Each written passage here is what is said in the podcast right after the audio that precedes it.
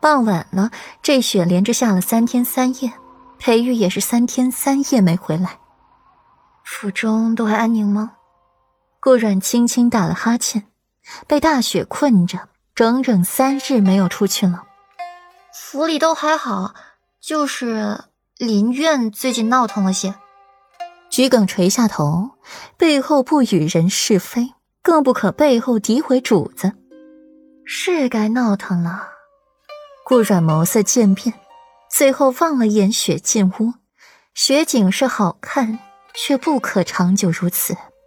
御书房内安静的可以听见人的心跳声，心情就如外面的雪一般沉重。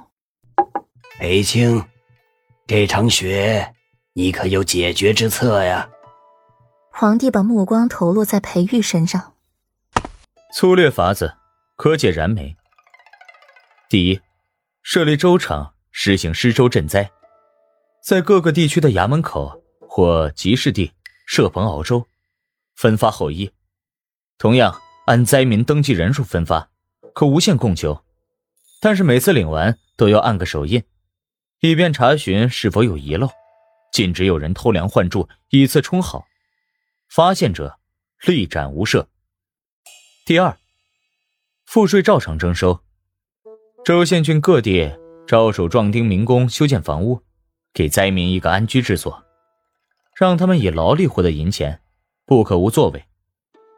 老弱妇孺可放宽规定，按照灾民人口发放银钱，既平了百姓怨气，又让他们记得朝廷的好。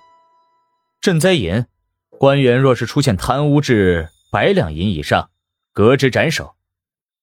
第三，控制市场经济。灾难平息之后，粮食价格低贱时，朝廷就要操控价格；反之，就要操控价格降低，然后出售出去，拉平价格。这样既可以有效控制不良商贩赚钱，防止百姓祸乱，又能及时储备粮食，以防不时之需。另外，陛下还需派遣医疗队伍前往灾区救治，以免死伤过重，尸体堆积引发灾后感染致瘟疫。裴玉抿了一口茶，渗过了喉咙，缓缓说出自己的法子。皇帝听后，原本阴郁的心情一扫而空，一直盘旋在皇帝头上的乌云也随之散去，心情立刻晴朗起来。裴卿谦虚了，那这项救灾的策略，朕便交给太子亲自处理了。皇帝眼里闪耀着光，不满的看了一眼太子。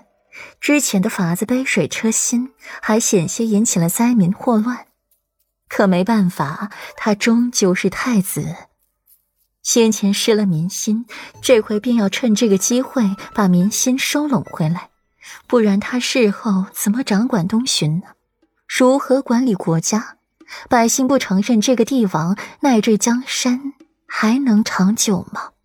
霍秋察觉到了皇帝的视线，低下了头，同时又把裴玉恨得牙痒痒。儿臣遵旨。霍秋恭敬应下，要办妥这件事儿，不能再让父皇不愉了。裴玉眉眼寡淡，功劳给谁无所谓，他只是为东巡百姓罢了。从那日梅林回来，午时就被宣传入宫，在御书房待了三天，傍晚时才得以出门。裴玉站在了御书房门口，望着这鹅毛大雪，心情异常沉重。下了三天雪了，也不知道顾阮一个人在府里如何了。皇帝雷厉风行，裴玉刚说完这救灾策略，下一刻便拟了圣旨实施，昭告东巡，就如一颗巨石投入平静的大海，激起层层巨浪，渲染起浩然大波。